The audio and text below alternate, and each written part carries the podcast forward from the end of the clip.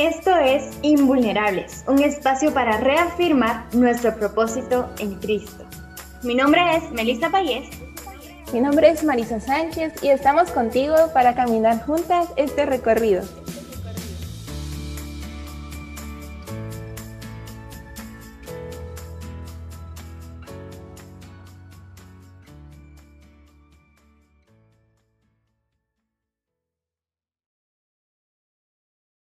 Paz mi nombre es Marisa Sánchez, me dan miedo los sapos. En la iglesia me gusta dar clases en el departamento infantil y me gustan los días frescos y me encanta ver el paisaje. Y yo soy Melissa Valles. Bueno, a mí me gusta mucho trabajar con niños y con personas mayores. De hecho, soy, soy maestra, gracias a Dios, de profesión, de niños pequeños, de los más pequeñitos. Y me gusta mucho eso. Me gusta también pasar tiempo con mi familia y con las personas que quiero. Y me gusta mucho también el poder leer, que era algo que mencionaba antes, pero algo que pasa con eso también es que yo imagino como todo lo que pasa en mi mente y por eso es que lo puedo disfrutar bastante también. Hoy vamos a hablar un tema muy interesante, pero vamos a ir a hacer lo que siempre hacemos antes de iniciar y es que vamos a ver. Muy bien, acompáñennos. Padre nuestro que estás en los cielos, santificado sea tu nombre.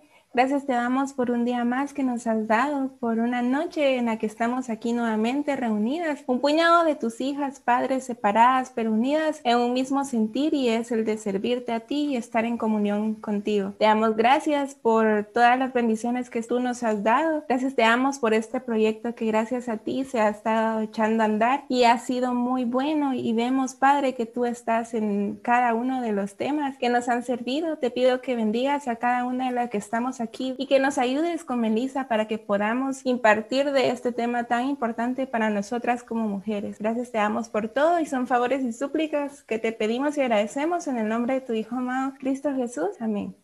Y ya habiendo puesto todo en las manos de Dios, pues vamos a arrancar con el tema. Y el título del tema que tenemos hoy para ustedes es señaladas. ¿Y qué significa esto de ser señaladas? Pues cuando nos hemos sentido juzgadas. Y decimos señaladas porque a veces cuando sentimos que alguien dice algo de nosotras, sentimos como que están señalándonos con el dedo, apuntándonos. Aunque no precisamente sea que alguien esté realmente señalándonos con su dedo, pero esa es la sensación que a nosotros nos puede causar.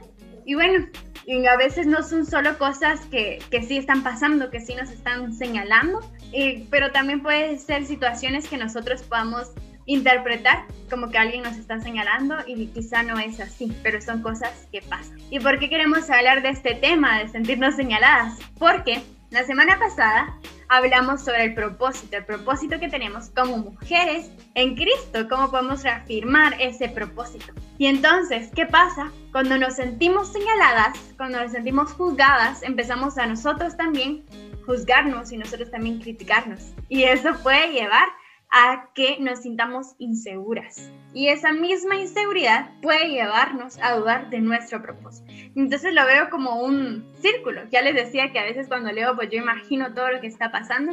E incluso al ir contándoles esas tres cosas que acabo de mencionar, también las voy imaginando y las imagino como un círculo. Y entonces nos sentimos señaladas, pasamos a la seguridad, dudamos del propósito y cuando dudamos del propósito, nos sentimos señaladas, va más inseguridad y más dudar de nuestro propósito. Y entonces es un círculo con el que debemos romper, algo que tenemos que interrumpir para poder llevar de una mejor manera nuestras vidas, no solo ahora en la juventud, sino también cuando ya seamos personas, mujeres más grandes. Muy bien, pero ¿qué significará juzgarme?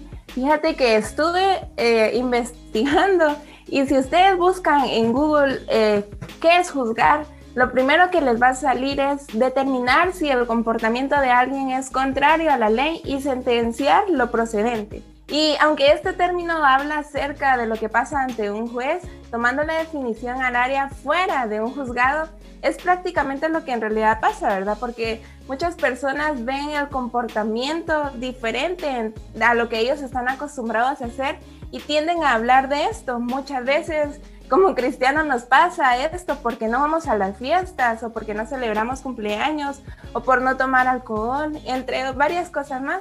Y como mujeres también nos tildan, nos nombran, nos sobrenombran las santitas, las monjas, entre otros términos más, ¿verdad? O las aburridas también. Sin embargo, esto que hacemos es diferente o es un motivo para que nos lleven a alguna corte, no lo creo. Y es que a veces la forma en que nos juzgan los lleva a extremos que hace que nos sentencien o que nos llamen pecadoras. En el momento de que una persona empieza a juzgar a otra, causa un tremendo caos, porque empieza a llamar la atención de otro y luego de otro y luego de otro. Entonces empiezan todos a señalarnos y señalarnos y a señalarnos o a tildarnos. Y nos hace eso sentir mal. Nos baja la autoestima y nos trae inseguridades. Sin nombrar los casos extremos que no, los, no lo queremos llegar a mencionar, pero a veces pasa, que llega hasta la muerte y la cual vemos que no es una solución tampoco, ¿verdad? Porque eso no va a parar de que dejen de juzgarnos. A veces también cuando empiezan a juzgar, uno cae en inseguridades, que lo vamos a hablar más adelante, y ya no cuenta uno, ya no le da miedo hablar de cuál es su religión y todo cuando señalan por ser diferente a los demás. Pero juzgar en sí, eh, según el mundo y según Google, es sentenciar a alguien o hablar acerca del comportamiento diferente de esta persona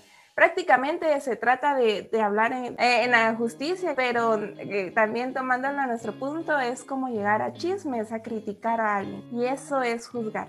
Gracias, Mario, por compartirnos qué es juzgar, porque muchas veces nos podemos llegar a confundir y decir, bueno, solo estaba haciendo un comentario, o quizá la persona solo nos dijo un comentario pero resulta que esos comentarios que van más allá y que hablan de, de, nosotras y que nos pueden perjudicar, no solo son comentarios, sino que es esa acción de juzgar. También con todo lo que mencionabas, también me sentía identificada con eso, ¿verdad? De que muchas veces cuando intentamos defender lo que creemos, incluso yo creo que algo que, que, que pasa bastante es con las comidas, ¿verdad? Cuando a veces nos invitan a comer algo que nosotros sabemos que no debemos comer y nos preguntan, pero ¿por qué? Y si nos armamos de valentía le decimos, porque yo creo en eso, porque yo creo que eso no es correcto y que no lo hacemos precisamente por religión, sino porque nosotros por amor creemos en eso, ya nos juzgan. Pero también quiero compartirles que pues nosotros pues intentamos compartirles un poco de, de, nuestras experiencias. Ya dijimos que no porque este segmento se trate de nosotras, sino también para ejemplificar con cosas que nos han pasado a nosotras y que posiblemente les han pasado a ustedes también estas cosas de las que hablamos. Me lleva a pensar también que quizá desde mucho más pequeñas hemos estado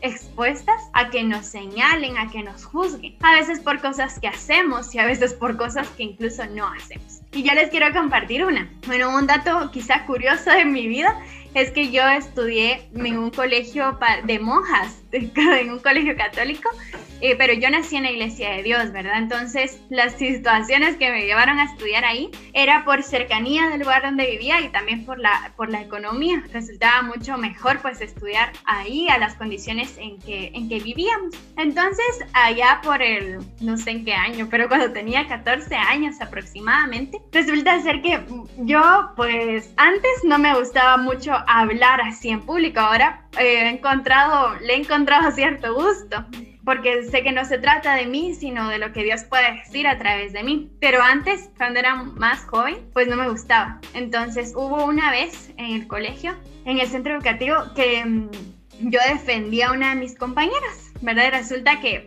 que yo pues no me metía en nada, yo dejaba que las cosas pasaran, si habían líos en mi clase, pues yo no me metía pero cuando vi que molestaba a mi compañera, yo sentí que algo se encendió en mi corazón y yo tenía que hacer algo. Pues resulta ser que la defendí. Y esa actitud que yo tomé de defenderla con prudencia, claro, no fue tomada como, ala, qué bueno que la defendiste, sino como, esta persona es rebelde, ¿verdad?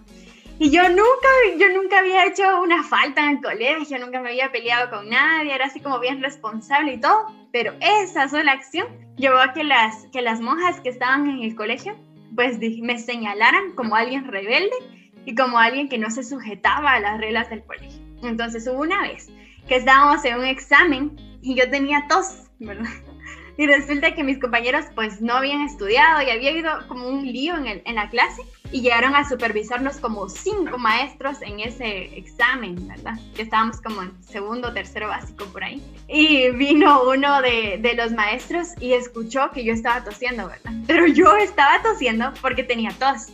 Y las personas que me habían señalado como rebelde decían que yo estaba tosiendo y que esa era, como a mí me iba bien en las clases, que esa era una, como una clave que yo les estaba pasando a mis compañeros para que ellas escribieran la Pero yo en ese entonces pues tenía 14 años y me sentí señalada, sentía que me estaban diciendo que cualquier cosa que yo hiciera pues iba a ser juzgado e iba a ser mm, como puesto un título a las acciones que yo cometiera, aunque las cosas que yo hiciera pues no fueran malas. Y me imagino que tú también tienes ejemplos, Mario, cuéntanos, cuéntanos algunos. Sí, y es que la mayoría de veces pasa en esas estas edades, ¿verdad? Tan difíciles entre la adolescencia y la juventud. Claramente que nosotras todavía somos jóvenes y pasamos por cosas así, pero también voy a contarles una experiencia de cuando yo me empecé a sentir señalada. Y fue cuando estaba yo em, también en la adolescencia, no me acuerdo en qué grado, pero que no participaba en las discos que hacía en los establecimientos donde yo estudié o a veces hacían fiestas y yo no iba y, me preguntaban por qué y yo no, es que eh, mi mamá no me deja y aparte tampoco las enseñanzas que he tenido en la iglesia no, no, es, no nos eh, permiten hacer esto, ¿verdad? Y entonces creo que uno siempre ha sido como diferente al resto eh, en todo sentido. Y empezaban como que a hablar y a decir también de que, ay, ella, ella no, no participa o ay, qué antisocial es ella y todo. Entonces yo empecé a sentirme también antisocial, empecé a sentirme mal, que no me gustaba hablarle a nadie porque también sentía que iban a hablar de esta persona o algo así me empecé a sentir eh, de menos eh, y en todo esto y fue en la etapa de la adolescencia, la etapa más difícil para todos. Pero en nosotras también ha pasado esto y nos sentimos más inseguras o más como que bajo que los demás, ¿verdad? Siendo mujeres, somos como más vulnerables a esto. Y no solamente me sentía así en el colegio, sino que también a todo lado donde yo iba, no entablaba ninguna conversación por lo mismo que yo sentía que no iba a encajar en esto. Sin embargo, eh, no dejé que estos pensamientos siguieran afectando en mi mente o llegar a extremos y gracias a Dios me rodeé de personas agradables y que Dios siempre estuvo a cada paso de mí, eh, tanto en mi adolescencia como ahora en mi juventud. Y pues he ido eh, aprovechando esta, estas cosas y ponerme como retos y decir, no, yo sí puedo. O cuando me toca pasar a algún lado, también decir, no, sí puedo, con ayuda de Dios. Y siempre me pongo a orar y me encomiendo a Dios y pues me ha ayudado. Qué bonito eso, el saber que podemos refugiarnos en Dios cuando muchas personas nos puedan estar señalando, ¿verdad? Bueno, yo creo que nosotras hemos contado con esa alegría que en nuestra familia no nos hemos sentido señaladas quizá, pero otras personas probablemente sí. Y es aún más difícil cuando, cuando uno es señalado por parte de una persona a la que quiere. Y bueno, de todo esto vamos a estar hablando también, de, de cosas que ha mencionado Maru, como, como fortalecernos en Dios eh, cuando estos momentos ocurren. Pero también puede ser que nosotros nos, ya hablamos de cosas que nosotros hacíamos y que por esas cosas nos señalaban. Y pueden ser cosas también que no hagamos, como Maru que no iba a eso, como yo que no le estaba dando copia a nadie en, mi examen, pero nos señalaban. Y a veces puede ser también que nos señalen o nos sintamos señaladas por cosas que nosotras sí hagamos que no están bien. Por ejemplo, por ejemplo cuando y pongo este ejemplo porque con Maru pues hemos tenido la oportunidad también de trabajar en el departamento infantil, en el Ministerio con Niños. Y puede ser también que a veces, o al menos a mí me pasó una vez, que, que preparé una clase que no era la del tema, pero dije, ay, ¿cómo puede ser? Preparé, creo que era, preparé una de la tarde y era una de la mañana, algo así. Y pues por cosas así a veces nos podemos llegar a sentir señaladas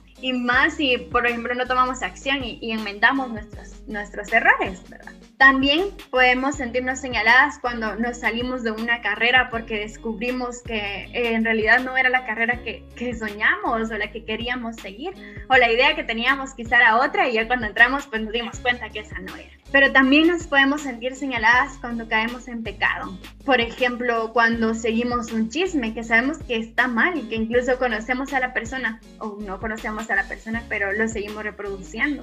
Cuando caemos en decir mentiras también y que incluso esto se puede relacionar con el chisme, que esa misma mentira pues se vuelve un chisme.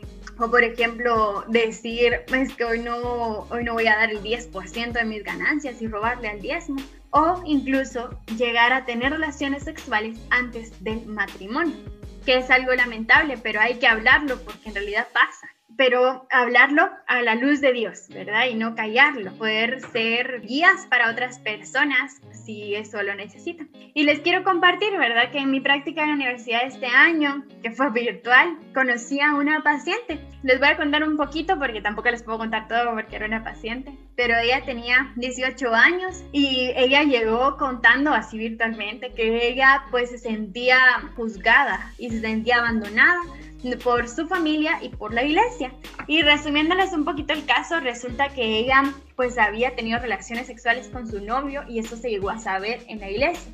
Pero sus papás ocupaban el cargo, yo creo que me dijo que del Ministerio de Matrimonios. Y bueno, la cosa es que les llamaron atención a ellos y ellos le llamaron atención a ella. Y le dijeron en la, en la iglesia que si no sujetaban a su hija, pues que se fueran. ¿Y que hicieron ellos? Pues sacar a su hija.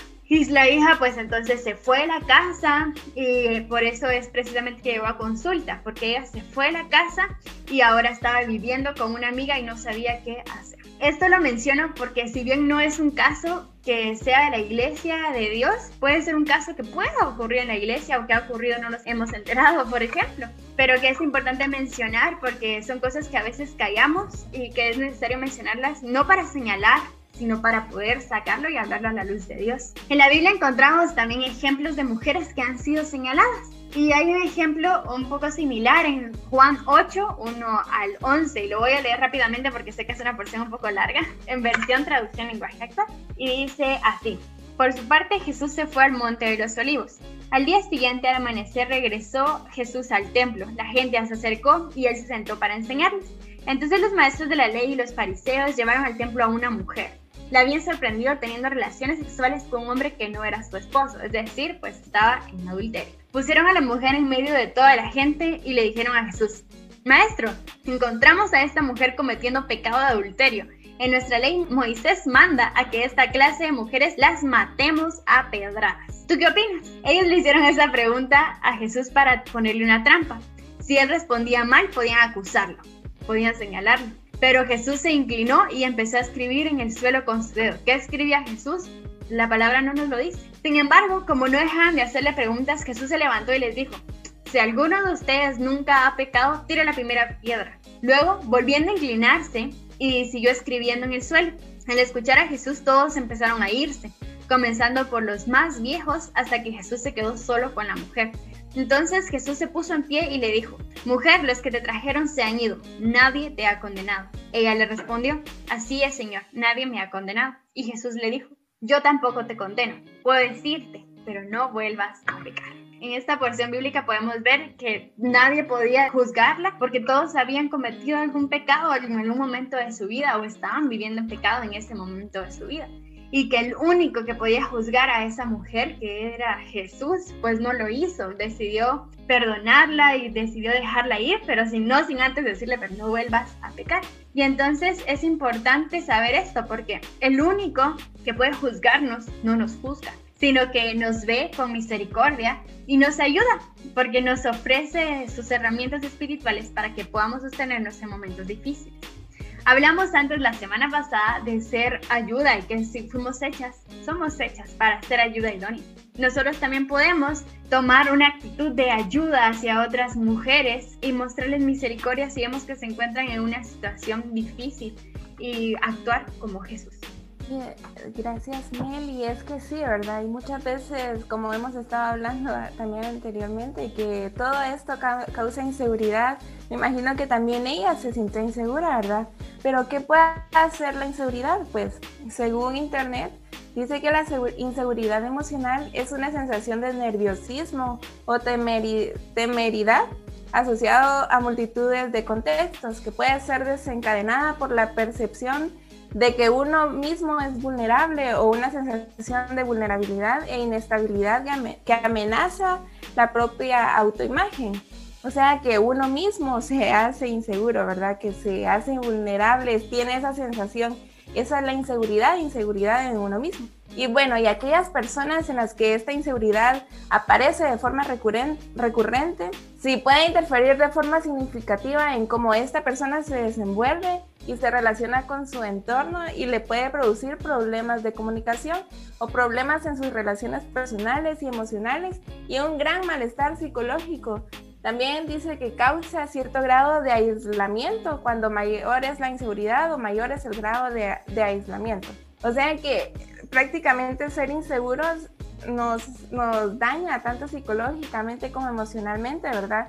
Y como les contaba, la mayoría de veces eh, pasa que nos aislamos de las personas o que no confiamos en nosotros mismos. Y es que la inseguridad en nosotras empieza cuando hay una crítica, cuando nos empiezan a señalar cuando empiezan a juzgarnos. Entonces como nos va, como que nos va haciendo a nosotros inseguros y nos va haciendo a nosotros daño. Al ver nosotros de que pensamos nosotros de que no tenemos pues, buenas cualidades o que no somos capaces de hacer algo bien.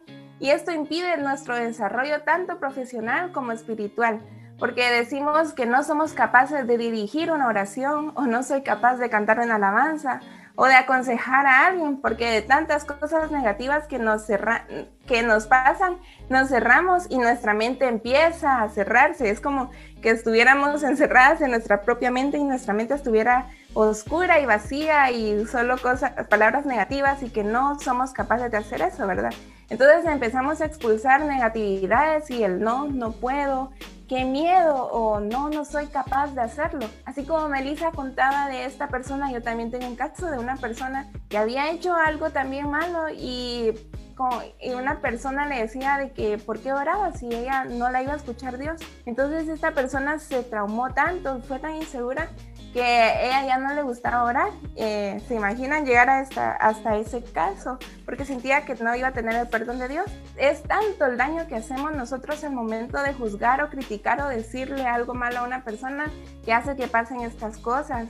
O a veces alejamos a las mismas personas de la iglesia y también eso eh, nos repercute a nosotros. Bueno, hay que confiar siempre en Dios ante todo, ¿verdad? Siempre que nosotras nos sintamos inseguras o vulnerables, debemos de nosotros confiar de que estamos con Dios y que Él nos va a dar las palabras necesarias. Y a veces cuando nosotras nos sentimos inseguras al no querer pasar a dirigir o no querer pasar a predicar o algo, hace como que no lo estamos haciendo para Dios, sino que para las demás personas. Entonces uno debe siempre confiar en Dios y siempre hacer todas las cosas para Dios, porque Él es el que nos da este, ese privilegio y Él es el que nos da las palabras también. Sí, exacto.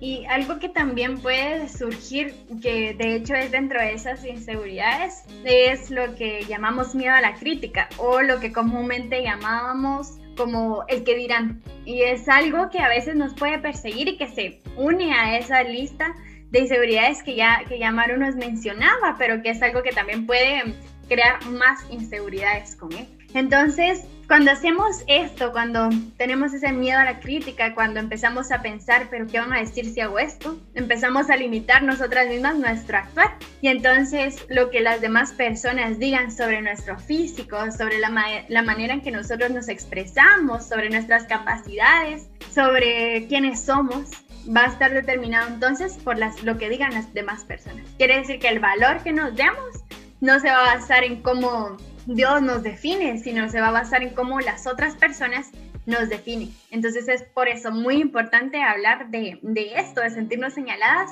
porque al sentirnos señaladas empezamos a tener ese miedo a la crítica, porque ya han surgido otras inseguridades antes. ¿Y qué es lo que tenemos que hacer entonces? Vernos como Dios nos ve y buscar agradarle a él. Y yo también voy a poner un ejemplo de, del miedo a la crítica. Y justamente antes de empezar a hablar de este tema, a mí me dio eso, ¿verdad? Yo empecé a pensar, bueno, pero si, mm, si yo hablo y menciono, por ejemplo, la palabra relaciones sexuales en, en esta transmisión, pues yo dije, tal vez me van a señalar, ¿verdad? Y me van a, me van a criticar quizás por, por hablar de esto. Pero la verdad es que nosotros todo lo que mencionamos eh, en esto, en este proyecto que, estamos, que Dios nos está permitiendo, pues lo hemos puesto antes en las manos de Dios y, queremos aclarar también que sale como una necesidad, porque son cosas que, que nosotras quizá no somos las más indicadas para hablarlo o no tenemos mucha experiencia al hablar de, temas un poco más fuertes o temas que muchas veces no se hablan en, en la iglesia, en nuestra iglesia. Pero sí tenemos algo que nos preocupa y es esa juventud, principalmente en las mujeres, y que podamos nosotros de verdad caminar en ese camino del propósito que Dios ponga, que ha puesto desde ya, desde antes de, de nuestra existencia para todas nosotras las mujeres. Y ahora que estamos en esta etapa de juventud, pues también nos preocupa todo esto de cómo podemos guiar, porque hay muchas influencias del mundo, muchas corrientes y muchas opiniones fuertes que nos pueden llegar a afectar o que incluso nosotros nos podamos llegar a identificar con eso y que van a, hacer lo contrario a lo que Dios nos manda a hacer y a como Jesús nos manda a actuar. Pero entonces esto es, lo hablamos y a mí me daba como ese miedo a la crítica o a que pensaran que yo, no sé, que me señalaran que yo había estado en una situación como estas y que me juzgaran por eso, por ejemplo. Pero en realidad empezamos a pensar, bueno, pero esa es nuestra preocupación. Y hay una frase que yo parafraseo que alguna vez leí en algún libro, que es lo de convierte tu preocupación en tu ocupación. Entonces, eso es lo que, lo que estamos haciendo y por eso es que sí estamos hablándolo. Y como nosotros también lo hablamos acá, pues no, lo que ustedes quieran compartirnos o si ustedes en algún momento se han sentido señaladas, les queremos decir que pues nosotros no, no, lo vamos a hacer y si necesitan amigas que las escuchen, hermanas que las escuchen, pueden acercarse a nosotras también para eso.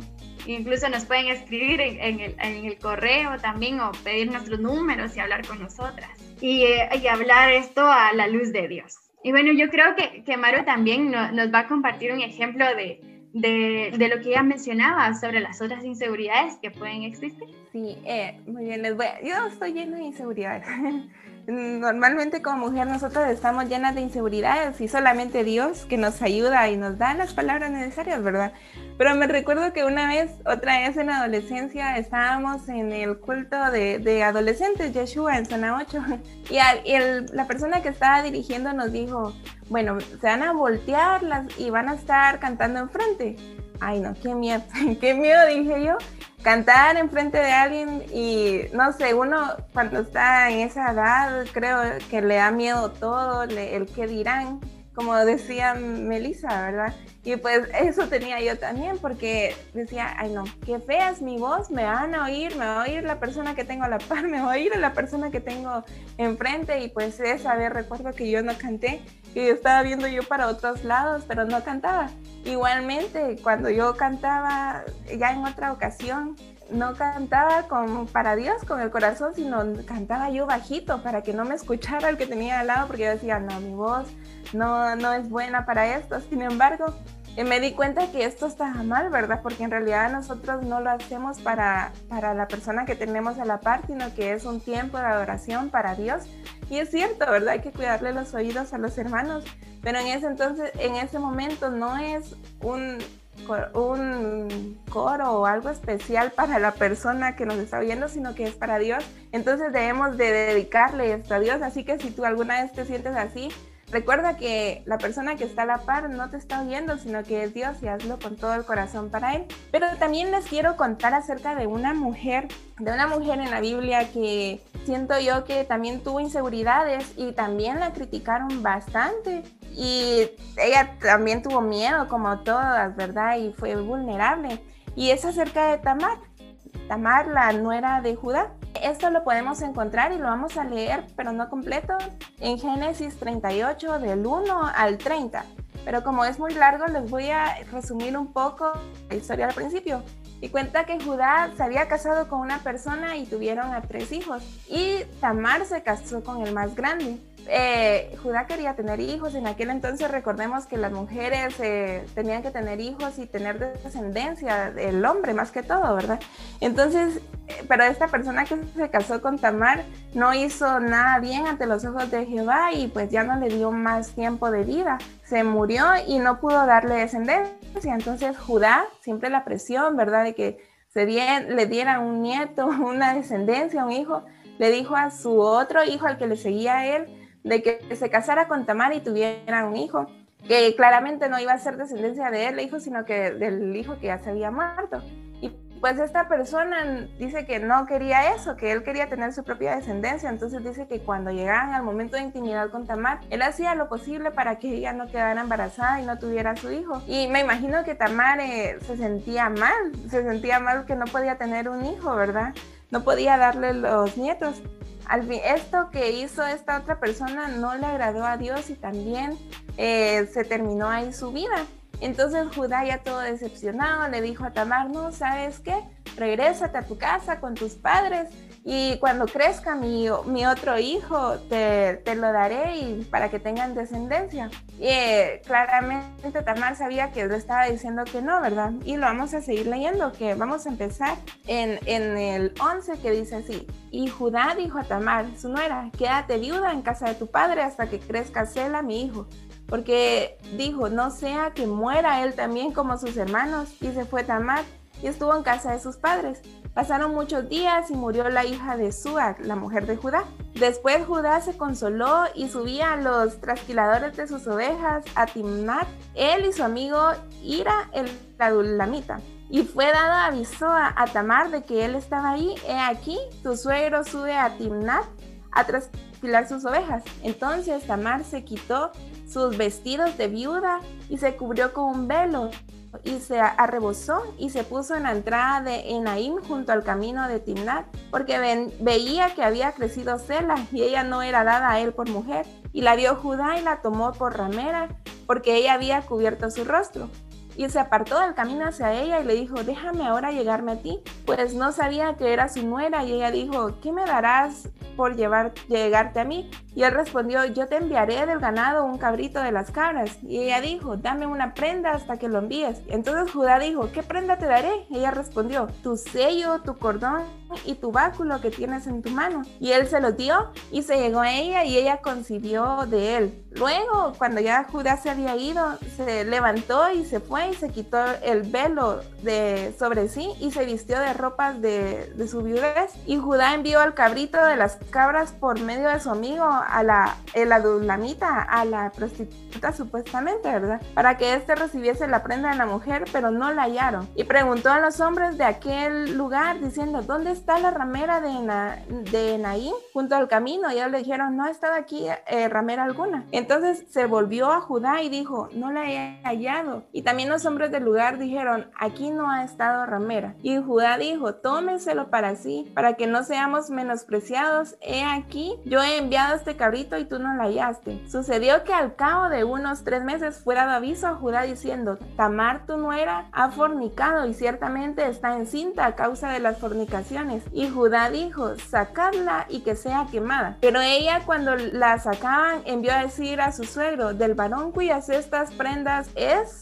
estoy encinta. También dijo, mira ahora de quién son estas cosas, el sello, el cordón y el báculo. Entonces Judá los reconoció y dijo, más justa es ella que yo, por cuanto no la he dado a Sela mi hijo, y nunca más la conoció. Y aconteció que al tiempo de dar la luz, he aquí habían sido gemelos en su seno. Lo vamos a dejar ahí y más adelante cuenta de que ella tuvo dos gemelos, ¿verdad? Y que primeramente salió el que iba a ser segundo. Pero si nos damos cuenta aquí, Tamar tenía ese deseo de, de ser madre, ¿verdad? Muchas veces también como mujeres tenemos ese deseo de ser madre a veces no podemos o no podemos tener esa descendencia y pues eso le pasó a Tamar. Recordemos que en aquel entonces la mujer que no podía tener hijos era apartada, era inservible prácticamente. Me imagino que Tamar se sentía así, ya dos veces viuda, me imagino yo, que también se sentía ya insegura. Ella siguió esperando a, a la persona que Judá le había dicho y nunca llegó. Me imagino que ya su autoestima estaba muy baja. Y al momento también de que ella decidió vestirse así y que Judá la haya conocido me imagino que fue grata la noticia para ella, pero ya, en el, ya cuando empezaron a juzgarla, a señalarla de que ella había fornicado, sin saber la verdad, nos podemos dar cuenta aquí de que decían de que ella había fornicado, le llegaron con esa, ese rumor a Judá hasta querer quemarla y matarla. Antes las quemaban o también las lapidaban. Hacían varias cosas con ellas, sin embargo se dan cuenta de que en realidad ella no había fornicado nunca. Y gracias a Dios, a pesar de todo esto, Tamar es una de las mujeres de las cuales salió la genealogía de Jesús, ¿verdad? Porque uno de los gemelos que ella tuvo es también parte de esta genealogía. Y a veces también nosotras sentimos esas inseguridades o nos juzgan mucho, pero debemos de saber que Dios está con nosotras y que siempre hay un propósito y no debemos de apartarnos ni dejar creer que hay un propósito en Dios. Sí, excelente, Maru. Todo lo que, lo que Marisa nos compartió ahorita de Tamar, pues lo podemos también ir aplicando a nuestros días y poder también estar seguras que cuando buscamos a Dios y cuando buscamos no la aprobación de las personas, sino la aprobación de Dios, pues Él nos respalda y Él nos va guiando hacia donde Él quiere que nosotras estemos. Y también cuando hablábamos con Marisa de este tema, pues se nos ocurría otra mujer para ponerla de ejemplo, que esta mujer es María Magdalena, la, la que estaba con Jesús, la que se, se mm, compartía tiempo con Jesús. Ella era prostituta, ella pues era alguien a las que las personas juzgaban, que las personas señalaban, quizá no solo secreteando, sino también con el dedo. Personas que, que, que la miraban y hablaban de ella o que le gritaban cosas, por ejemplo. Porque de hecho las personas, las mujeres que se dedican a esto hoy en día también son, muy juzgadas cuando no sabemos su historia de vida. Pero quizá en algún momento ella también se haya empezado a señalar a sí misma y a juzgar lo que hacía. Pero ¿saben qué es lo maravilloso de esta historia y qué es lo que, lo que con Marisa hablábamos? Que Jesús no la juzgaba, que Jesús era su amigo y compartía tiempo con ella, le enseñaba también cosas y no la juzgaba.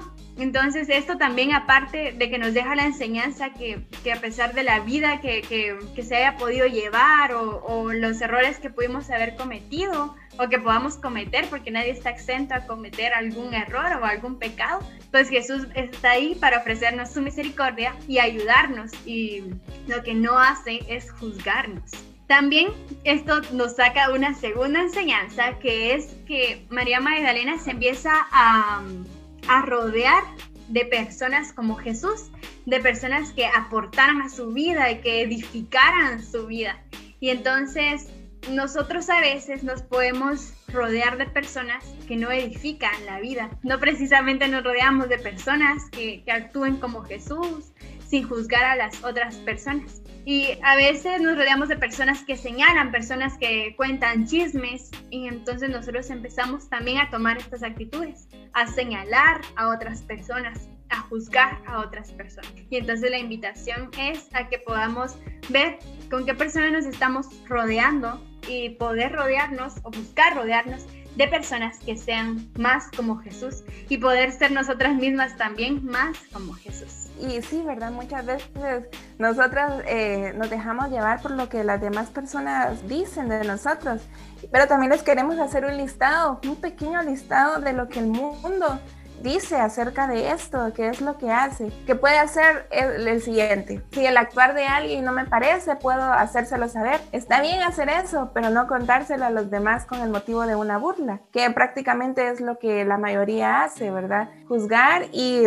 burlarnos de lo que alguien está haciendo. A veces cometemos nosotros algún error yo que siempre me ando cayendo, soy motivo de burla, no, no soy motivo de burla, pero siempre me ando cayendo y eso puede ser motivo de burla también y la que siempre se cae o la que no sabe caminar, pero no debemos de sentirnos mal tampoco. También, la, como les decía, diversión por señalar a otras personas. Eh, siempre, siempre pasa esto de que buscan algún defecto para señalarlos y que cause diversión para los demás, pero sin saber de que a la persona que le están señalando les está haciendo daño. También si una mujer no puede tener hijos, no sirve como mujer. Esto se miraba más antes, ¿verdad? O en la antigüedad o también en los pueblos todavía se mira esto. O una mujer que no pueda trabajar o no puede hacer el trabajo bien, o que las mujeres no pueden hablar la palabra de Dios o dar algún discurso.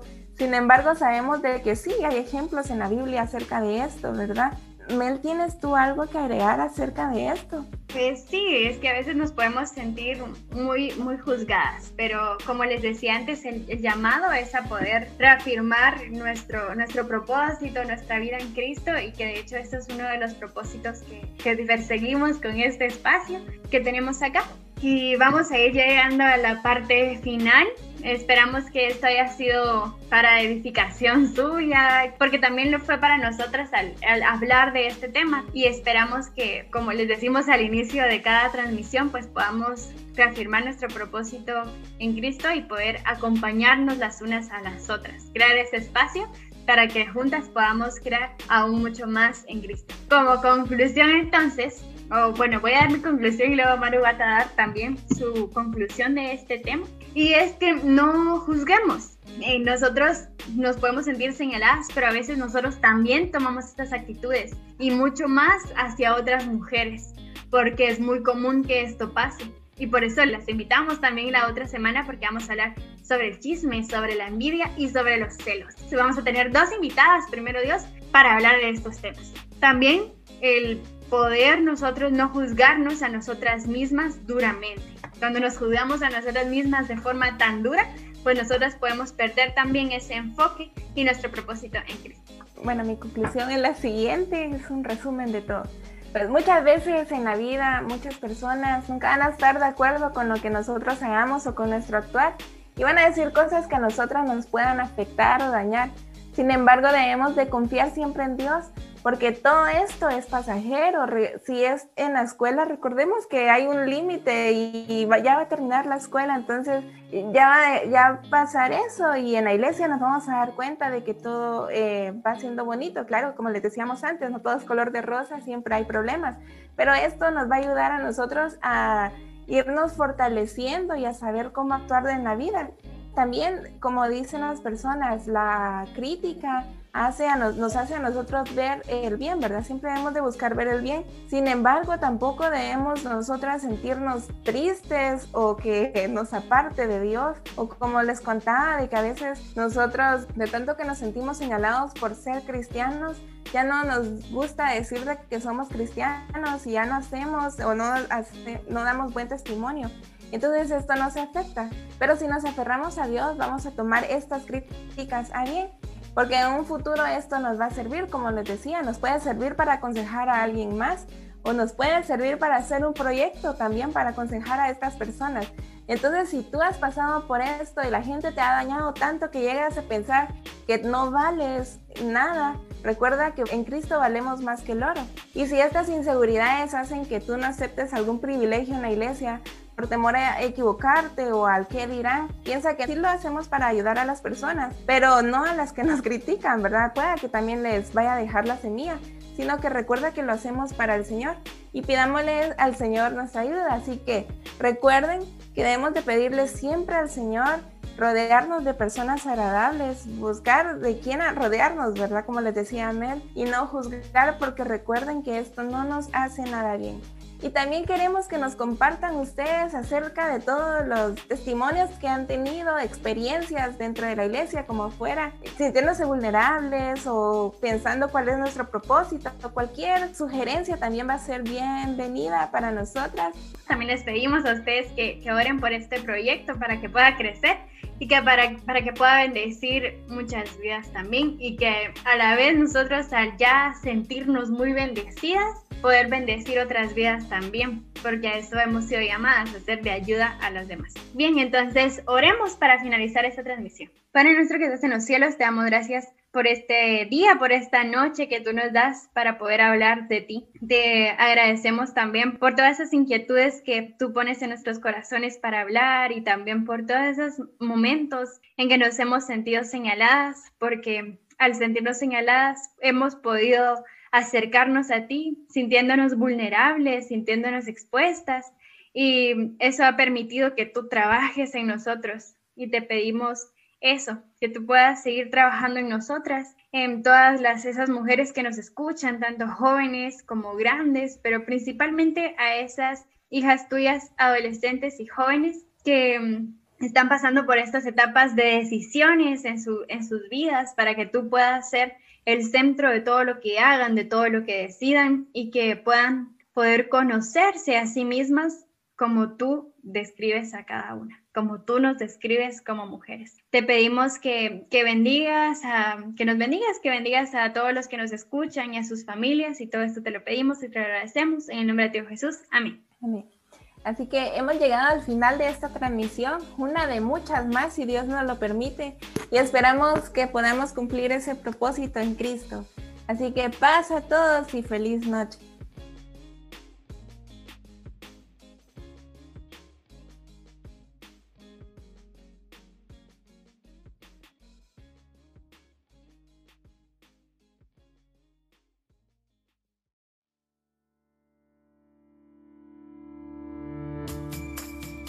Esto es Invulnerables, un espacio para reafirmar nuestro propósito en Cristo.